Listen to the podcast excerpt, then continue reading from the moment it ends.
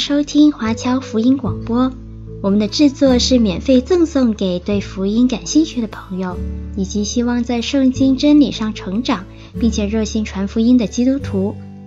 您可以透过电话和电邮向我们索取，或浏览我们的网站 cgbconline.org 来了解我们的最新资讯和制作。您也可以在 Apple Podcast、Google、Spotify 以及 SoundCloud。等各大 Podcast 平台的手机应用程式上搜索 CGBC Online 或加拿大华播来收听华播的制作。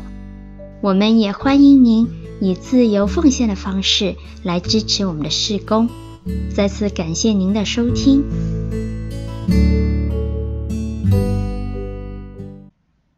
各位弟兄姐妹们平安。我们在教会里面常常都会谈论到信心的话题。那每逢讲到信心的时候，我都很容易会想起这一句耶稣非常常讲的话，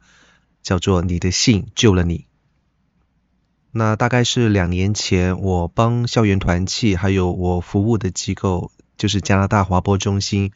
做过一个整系列的马可福音查经，那里面就有常常讲到这一句经文。各位如果有兴趣的话，欢迎去我们华播的网站上面去听一下。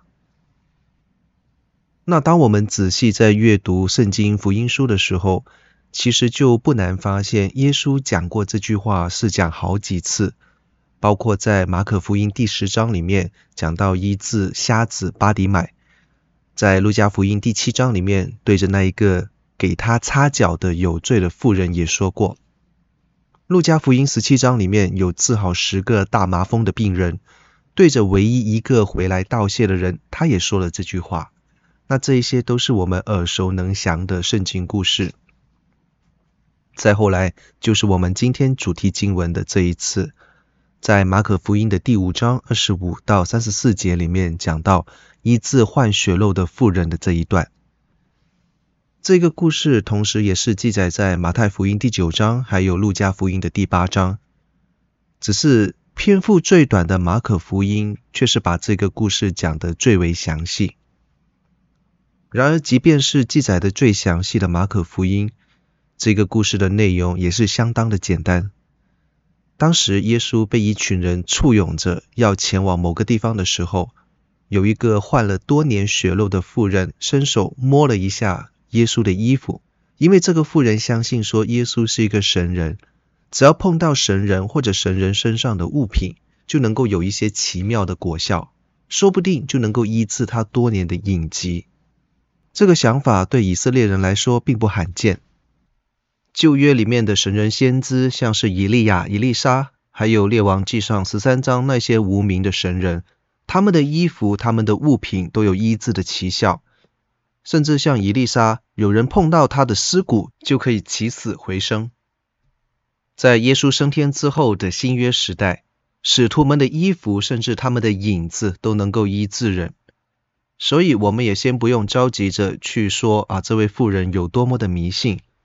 反而可以说她的信心是非常的单纯。然后，果然，她单纯的信心就获得了回报。从耶稣的说法，我们可以看得出来，是有力量从他身上被支取出去了。他怎么样感觉到，我们不太清楚，可能就像是在银行账户里面被人提走了一些钱一样。那然后这些神迹医治的能力就让这位妇人恢复了健康。接下来的故事是一个皆大欢喜的结局。耶稣问说：“谁在摸我？”然后妇人虽然很惧怕，但是也知道躲不过，所以她站出来承认。那再后来就是耶稣讲了我们今天标题上的这一句话：“你的信救了你。”女人就平安的离开了。耶稣也继续去做他要去做的事。这个故事我们都非常的熟悉，那我相信在座各位也听过不少的牧者传道人来去分析讲解这段故事，去讲这个故事里面的每个人每一个细节，而大家理应也知道，让这位妇人康复的并不是耶稣身上的衣服，不是像我们华人的民间传说说的那样子，神仙碰过的东西就带有仙气。碰了以后，摸了以后，就可以有病治病，没病强身。而是很明显的，这是富人对神、对耶稣有信心，所以他才得到医治。因为耶稣也是这么说的。耶稣对他说的是：“你的信救了你。”而不是对他说：“因为你摸了我，所以你得救了。”那当然，可能这位富人未必像我们今天所说的那样，有读过整个完整的受洗班的课程，懂得三位一体的上帝，还有耶稣是神人二性的这些神学的知识。但是他是非常单纯的相信耶稣是从神而来的，信耶稣身上带有来自神的能力，也相信这些能力能够救他自己。而这一份信心就让他得到了医治。类似血漏妇人这样子的鼓励我们要对神、对耶稣有信心的故事，我们都非常熟悉。很多时候我们读过、听过，知道有这么一件事情之后，好像也就算了。似乎信心并没有因此增加多少，好像我们也不太懂得怎么样去用这些故事来应用到自己的信仰生活当中。那我们今天就试着。想得深入一点，看看能不能够找到一些让我们信心增强的方式。首先，我们还是要回到故事发生的背景。通常我们在看这一段故事，都是从这一位妇人的状况介绍来开始看，说她患病患了十二年，为了治病花费了一切的财产。她血漏病的症状跟女性经期的时候的症状很相似，这个就不单只是身体上的不舒服。还有在组建家庭或者日常社交各方面都会有很多的麻烦，所以他非常的苦恼。他是在绝望当中知道了耶稣，所以才偷偷摸摸的来到耶稣那里去求助。但是我们比较留心前后文的弟兄姐妹应该就有发现，这个故事发生的时候，耶稣并不是闲着没事干，或者是在开 party。或者是在一个众人聚会的场合里面被大家簇拥，玩得很开心。耶稣当时其实很忙，他正忙着去拯救一个小女孩。之前的五章二十二、二十三节有这样子说：有一个管会堂的人名叫雅鲁，来面见耶稣，俯伏在他的脚前，再三的求他说：“我的小女儿快要死了，求你去按手在她的身上，使她痊愈，得以活了。”所以这样子听得出来，这一位雅鲁他同样是非常的有信心，他相信耶稣能够让这一位重病快要离世的小女孩可以恢复过来。那所以耶稣也很可能是因为雅鲁有这样子的信心而跟他去救助他的女儿。那正在他们走的过程里面，就发生了这一个小插曲。我们要知道，妇女摸耶稣，耶稣找摸他的人。然后耶稣跟妇女对话，这一系列的事情都是发生在他答应了雅鲁要去医治那一位病得快死的女儿的过程里面。所以在这段时间里，雅鲁是一直还在旁边等着。这段经文并没有描述雅鲁当时的状况，也没有提到说雅鲁有催促耶稣。不过我们试着设身处地来思想一下，如果我们是雅鲁。这时候肯定是心急如焚，可能他会觉得说：“哎呀，耶稣你不治，你也治了，这个女人也康复了，那我们就快点走吧。还有人在等着你救，你啰啰嗦嗦讲那么多话干什么？哎呦，你这个女人也是的，你还你还要讲故事？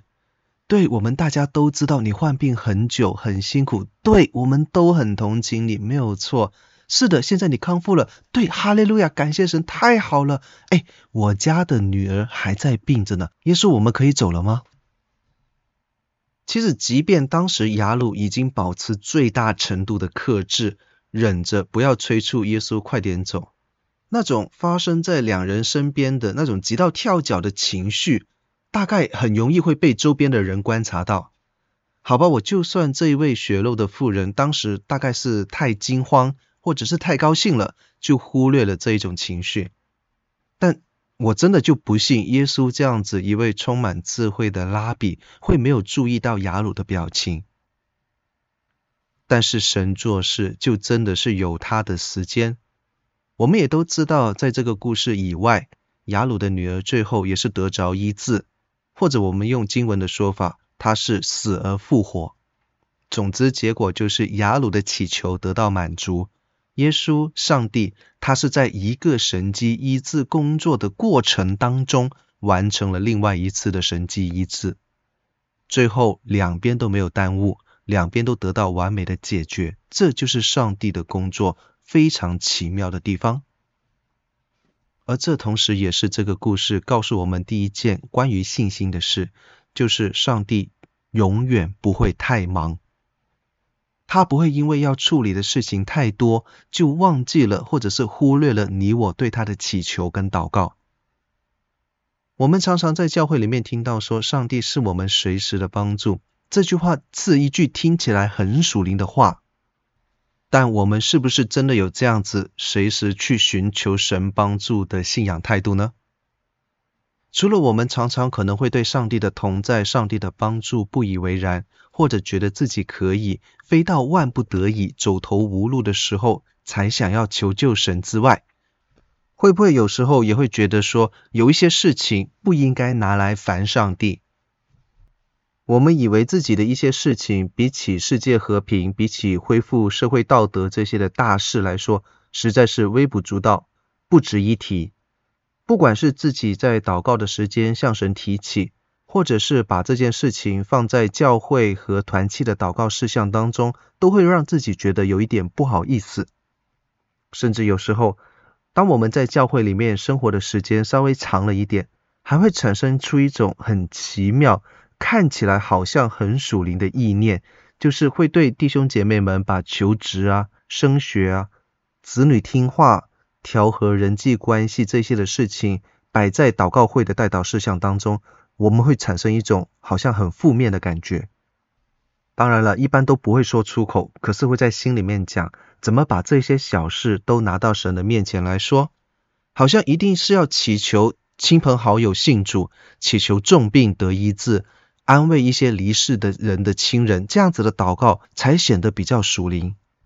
甚至或者需要更加大公无私一点，就是我们要祷告教会的施工顺利，教会的财务丰裕，牧者的身心健康，家庭和睦，我们这个城市的复兴，好像这一些大事才应该在祷告会当中带到神的面前，那其他的事情就自己应付一下就算了。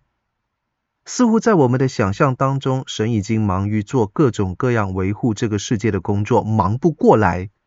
根本没有时间，或者是不想去理会我们这些细小的需求。但是各位，我今天想要大家去想象一个这样子的情景，就是当上帝正在忙于拯救这个世上许多人，在各种急难的环境当中拯救他的子民的时候，就正像是当时的耶稣。他行色匆匆地走向雅鲁的家的那一种时刻，我们这些怀揣着各种或大或小的苦恼的人，就像是那一位血肉的妇人，抱着一个单纯的信心，甚至可能很多时候只是一种试一试的心态，试着看看，想要伸手摸一下耶稣，将自己的祈求寄望在这一位神人的身上，甚至可能还不曾期待他会停下来跟我们说任何的话。但结果却是耶稣温柔的回应，以及坚固了这一位求助者的信心。当然，我们看到这个故事里面的血漏妇人，她也是承担着非常大的苦痛。但是比起那一位即将要离开世界的雅鲁的女儿，还是稍微轻微一点。可是弟兄姐妹们要知道，在神的眼中看起来，这个世上的事情并没有所谓我们以为的大小之分。我们以为很大很了不得的事，往往在神的手里面是转眼就能够完成的事。不妨我们回想一下《创世纪》第一、第二章，上帝创造世界的过程，大到日月星辰，小到花草树木，都是一天里面完成。当然，从科学家的眼光来看，太阳、星星、月亮这一些天体运作的规律，跟小花小草的基因设计都是同样的精密，同样的伟大。但是不管，它不是说月亮星星很大，所以创造的时间就要久一点；小花小草比较小，所以就花的时间少一点。没有任何一个时刻是上帝太忙，忙到没空去顾我们的祈求；也没有任何一个我们多小多大的祷告是上帝觉得太微不足道就可以不用管的。尽管是耶稣还用人的身体在地上活动的时候。在这种十万火急赶着要救人一命的时刻里面，耶稣还是能够做出最好的选择，还是有时间来关顾这一位患血漏妇人的需要。那就更加不用说我们那一位在天上观看世界、掌管一切的父神。所以这里也直接引导到这个故事，告诉我们关于信心的第二件事，就是在我们有机会可以求告神的时候，就要把握时机来求告他。在故事里，这位妇人很难得才能够看得见一次耶稣。在经文里面讲到，他是听到耶稣的事情才要去找耶稣。等他去到的时候，耶稣已经被一群人围着，浩浩荡荡的往雅鲁家那边去走。这个时机过了以后，可能他要再看到耶稣，就真的不知道是猴年马月了。我们且不说耶稣在这个事件之后一两年间就上十字架升天去了，就算耶稣还要在地上待个三五年，按照当时的交通条件，还有耶稣到处旅游布道的频繁程度，你要找到机会再看他一面，好像也没有那么容易。因此，从我们的角度来看，或许这个故事只是耶稣许多神迹当中的其中一个，似乎不足为奇。但是对这位妇人来说，这是一个一生难求的机会，所以她当然要把握。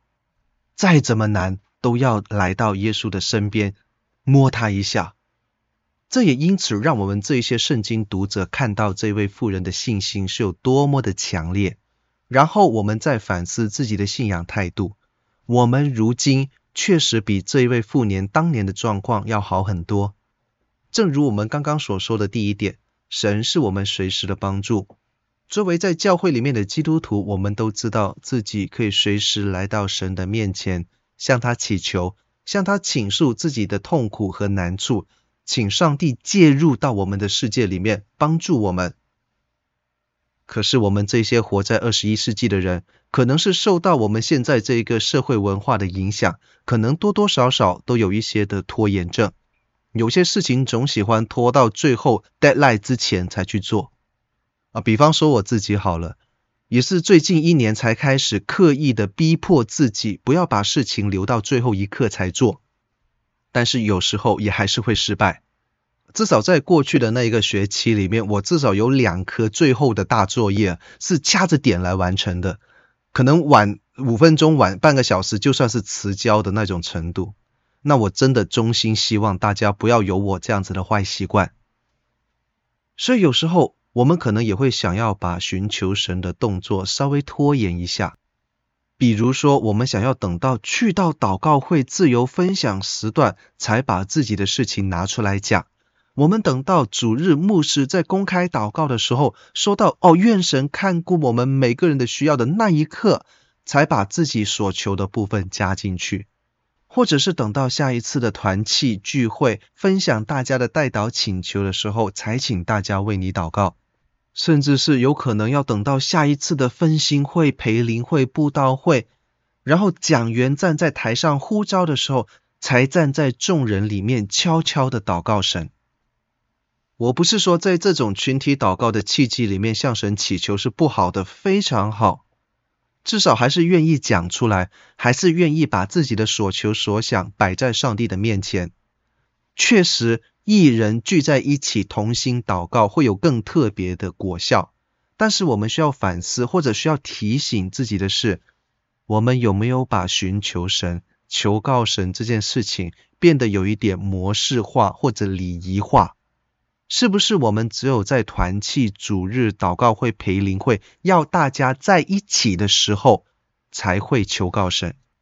还是说一定要你的团契小组长、你的牧师传道问道，你才会说，请你为我代祷？我们是不是忘记了神是我们的随时帮助？还有，我们是不是忘记了，其实我们有权利随时随地的向神求告、祷告这个事实？或者也正是因为我们知道，在归入了主的名下之后，我们可以随时跟神沟通，反而是轻忽了求告神这件事情。是不是想着说，反正神随时都会听，而且我们的祷告他一定会听，所以我们就能拖就拖呢？弟兄姐妹们，我们要知道，我们作为基督徒与神同行，是一个建立互动关系的过程。每一次的向神祷告，就像是孩子向父母伸手求帮助、求安慰一样，是在建立一个爱的关系，也让我们更加认识神，更加认识神的作为，更加能够用神喜悦的方式在这个世上活着。那怎么样做才算是把握时机向神祈祷？有一个非常简单的标准，就是每次你有那么一丝丝的想法，说要不要把这件事情放在祷告当中，祈求神的帮助，甚至是只是询问上帝的旨意，那这个时候就是你应该要求告神的时机。这个时候，如果情况许可，应该要静下来，心里面默想也好，开口讲出来也好。把你心里面所想的事告诉神，告诉神你想要怎么样，让神知道，然后听上帝回应。也许你不会马上听到一个很清晰的答案，因为上帝常常是会用长时间、用环境来向你展示他给你做的安排。我们需要知道的是，我们的祷告，上帝一定会听，他听的时候一定也在工作，他会有最好的安排。当然，我们在这样子讲的时候，也有可能会造成一些误会，有时候甚至会让我们自己以为上帝好像是我们的小弟和跟班那样子，随叫随到，随时你叫他，他就可以为你我来服务。其实不是这样子，上帝听我们祷告，不是因为我们自己有多厉害，而是因为我们跟神之间已经产生了联系。那这就是今天这个故事告诉我们的第三件关于信心的事。我们因着信而得救，是因为神的慈爱跟怜悯，是因为神愿意跟我们建立关系，而这一点正好在耶稣回应的称呼里面体现出来。三本福音书在记载这个故事的时候，都有记载到耶稣对这位妇人的称呼是女儿。然后才说这一句：“你的信救了你。”我们从人的角度来看，这位妇人怎么都不是一个能够让耶稣称呼为女儿的年纪，所以比较合理的想法有两个：要么就是耶稣他是用拉比的身份，用一个属灵长辈来称呼信众的方式来称呼他；要么就是耶稣用神性的身份来称呼这一位作为神儿女的妇人。那从我们基督徒的角度来看，第二种的可能性会比较大。也就是说，我们要搞清楚，在教会里面，我们讲到信，不单单是一个头脑里面的认知，不只是说我们知道上帝很厉害，上帝无所不能，上帝可以帮助我们，这就够了。教会里面所说的信，是一个关系的建立，透过信建立跟神之间的联系。让我们成为神的子女，让我们能够跟神连结。所以，当我们凭着这一份信去向神求的时候，神就会回应，他会满足我们的祈求。虽然不一定是完全照着我们的意思，但是他会将我们所能够承受的最好的、最适合我们的祝福送给我们。那这一切除了神本性的慈爱之外，也因为神跟我们已经建立了像父母子女那样子的关系。他爱我们的程度，甚至比我们在地上的父母爱我们更多跟更深，因为他是完全了解我们内心的所求，也因着这一种亲密的关系，所以我们向神祈求的时候都是有效的，他一定会回应。就正如耶稣在拯救和医治了妇人之后，再称呼她为女儿，这就是一个动作，透过确认彼此的关系，来确定这位妇人她的所信。信是建立在关系之上，跟神连结的信，才能够支取神迹的力量。那最后我们要往回推一点，就是要讲到信心的内涵。前面说到我们对神的信。就像是当时富人对耶稣的信，除了认知上知道以外，更重要的是关系的建立。而在建立关系的时候，有一件事情可能是我们常常在教会里面忽略，或者不太会刻意提及的，那就是行为。在我们基督新教里面，把这种忌讳发挥到最极致的那一个人，大概就是马丁路德。他是一度想要把那一本强调看信心也要看行为的雅各书开除教籍，把它剔除到新约圣经的正典之外，因为他觉得说这本书里面讲的一些概念似乎是违背了保罗在罗马书里面所提倡的因信称义，也违背了马丁路德他自己的理念。那虽然我们现在大概也不会说马丁路德是错的，因为他对唯独信心，就是 sola fide 这个教义的坚持，当然是有着非常重要的历史和政治原因。然而，其实马丁路德本人他也从来没有推崇过我们只要信心，但是完全不用看行为。如果我们深入了解马丁路德的想法，或者深入了解保罗所说的那一个因信称义，其实就不难发现，保罗也是要求基督徒有行为的，只是他把好行为归类为因为信心而自然而然发出来的善行，也就是简单来讲。保罗所说的信心是已经包含了两个层面，首先是对神的任性，以及与之相应的行为。所以同样的，今天在故事里面的这一位妇人，她也是因着自己的信，采取了相应的行为。我们前面也讲过，这位妇人的血漏病在身体的表现上，跟女性的经期很相似，这是会被当时的以色列律法认为是不洁的。当他的症状还在持续的时候，一般人不能够碰他，碰一下就要不洁净，直到早上还要洗衣服。那他在摸到耶稣之前，大家都可以想象，他是身处在一个拥挤的人群当中，碰到的人没有一百也有几十，那就是说，等于一下子很多人就因为他而变得不洁净。那你要问说，这个算不算是一个不道德的行为？其实还真的是。我们用现代人的眼光来看，可能会对这个嗤之以鼻，会觉得说这是一个不尊重女性的风俗。但是对当时的以色列人来讲，这位妇人的行为大概就跟两年前疫情的时候，有一个人在拼命的打喷嚏，但是还不戴口罩，那至少算是不厚道吧。因此，我们大家也可以想象，这个妇人在人群当中的时候，她的心理压力有多大。如果人群当中有一个认识他的人认出他来，知道他的状况，而且当街大喊一声：“哎，这不就是那一个患血肉的妇人吗？为什么她在人群当中？”那那时那一些瞬间发现自己已经被搞到不洁净的人，你们猜他们会有什么样的反应？我想大概不一定马上有人会想要拿石头来砸死他，但是一些针对性的行为应该是少不了的。轻则被骂，重则被打，再怎么样也要让他在这个城市里面一段时间抬不起头，受人歧视。原本可能就算是可怜他的人，这个时候大概也会跟他断绝来往。那总而言之，就是这位妇人所做出来的事情跟当时的风俗非常不同，而这一种不同，很有可能会给他带来社会形象，甚至是生命安全相关的危险。但是他还是做了。也是从他的行为里面，我们看得出他的信心。所以这一个医治的神机，就是借着信心，还有与信心相符的行为共同达成。因此，当后来耶稣讲说“你的信救了你”的时候，我们都不觉得奇怪。那这个就可以让我们现在的这些基督徒来反思一下，我们又如何呢？我相信各位都有听过不少的牧者传道人说，基督徒是一直活在一个敌对信仰的文化当中。从初代教会受到罗马政府的迫害，到现代所谓的自由价值冲击教会的传统价值观念，那甚至是以我一个学历史的神学生来看，即便是中世纪教会的权柄非常强盛的时候。忠心为主的基督徒也不是被当代的世俗所认可的，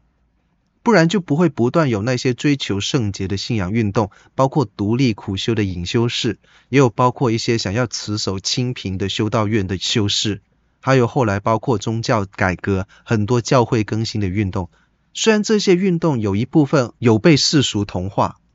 但是不可否认的是，这些运动最早的推动者们。在他们当代的社会里面，是带着满腔的热情，想要为主活出一个跟当时的世俗不同的生活方式。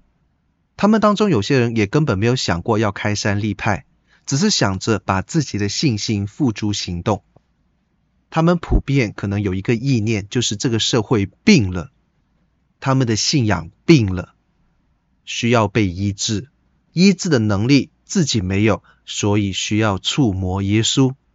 是尽管他们在当时的时代会被人侧目、被人藐视，甚至可能遭逢逼迫，他们还是想要穿过重重的障碍，凭着信心，还有信心随之而来的行为，去触摸耶稣，得到医治。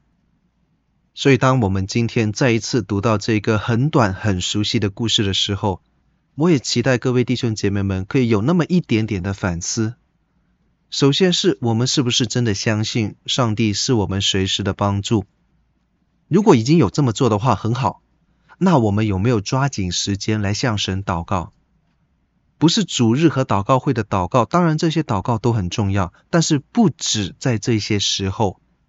在每个生活的片段里，在每次遇见困难的时候，在每次想到自己的能力有限，唯有靠神才能得胜的时候。还有每次为着亲朋好友的各种状况担忧，但是却无可奈何的时候，甚或是我们简单一点，每次看到上帝奇妙作为，想要赞美神的时候，你有没有抓紧时间对神说话？会不会你在明明有感动要祷告神、求问神的时候，却宁愿拖延，宁愿把这些所求所想言辞带到祷告会、带到牧师的面前？更不用说，我们很多的时候连参加祷告会都懒，只是想把这些的重担、烦恼藏在心里面，想着自己去处理，还美其名曰说我们不想麻烦到神。可是我们是不是又真的了解神？我们知不知道他是全知、全能、全在的这一个事实？我们当然了解啊，只是结果还是一样。这种了解跟知识其实并没有真实的影响到我们的生命。然而现实是，不管我们怎么想，不管我们怎么样假装不知道、不关心，上帝都在我们身边，他也了解我们的一切。他在等着我们每一次有想到想要求告神的意念出现的时候，向他祈求跟祷告。如果到现在你还觉得有所保留，那我们就要进一步去思想，我们是不是真的了解成为基督徒这件事情的意义？当我们信耶稣、跟随神、称神为主的时候，我们跟神建立的不仅仅是主人跟仆人，或者是老师跟徒弟的关系，还有更深一层的父母子女的关系。也是因为这样子的关系，我们就不要怕求告神。不需要在神的面前扭扭捏捏，因为其实求告神、向神祷告，真的可以像小孩子对着自己父母说话一样，坦然的有什么说什么就够了。有时候我们可以像故事里面的妇人一样，马上就得到自己的所求。有时候上帝会跟你 say no，说不要，这不是神要给你的，或者还不是时候给你。有时候上帝也会选择不回应。但是无论结果如何，当我们深入的去祈求、跟神交流，我们都不难听到一句亲密的呼唤，就是上帝会对你说：“孩子、女儿，你的信救了你。”即便现在你所求的还没有实现，但是可以确定的是，你已经得到了那一个救你脱离死亡的信。你其他的所求也都在神的手中，他会在最合适的时候将最合适的祝福。交给当时已经准备好的你，所以最后就是你我是否愿意将这种信心付诸行动。在教会里面常常说要将信心行出来，这句话很抽象，但是回顾我们今天的主题，其实也没有很难。首先当然就是建立跟神之间更深的关系，将神是我们随时的帮助，神全知全能。神愿意跟我们建立父母子女那样子的亲密的关系，这些事情知识深入到你的心里面，让这些挂在嘴边的话真的成为自己的信念。那我没有什么特别的能耐来说教，但在这世上有很多优秀的牧者、传道人、学者，还有弟兄姐妹，他们的分享跟见证可以成为我们的参考跟榜样。有书本可以让我们看到。也有像我做的那一些福音的广播，这些的资源我们都可以获取。从其他与神同行的人的经验当中来学习，都是非常有帮助的。另外，也是要熟悉神的话语。多读经，多学习跟圣经相关的事情，在灵修跟祷告当中追求与神同在。当我们习惯了在大大小小的每一个生活的层面当中都求问上帝的旨意，在行事为人、说话做事的时候，考虑到这些话、这些事是不是真的能够荣耀神，那这时候我们的行动就会很自然的反映我们的信心，我们就因而能够真的活出这一种神所喜悦的彰显救恩荣耀的生活。但愿我们真的能够常常听见上帝对我们信心的确认。告诉你我说，孩子，你的信救了你，平平安安的去过每天与神同行的生活。我们一同来祷告，亲爱的父神，感谢你的救赎恩典，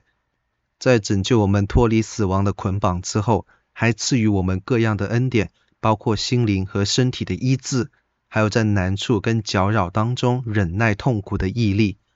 从这一个我们都非常熟悉的故事里面，父神你也再一次教导我们，你是我们随时的帮助，你是跟我们有密切关系的父，所以我们不需要害怕，而是在可以的时候就应该要抓紧时机来寻求你，也求主将这一切的知识都深深的植入我们的心中，成为支撑我们每日生活的信念，让我们也有相应的行动来印证这一份信心。活出跟我们所得的救恩相符的生命，让我们的生命能够直接反映耶稣基督的荣光，做主在地上的见证，荣耀颂赞归于你。祷告奉主名求，阿门。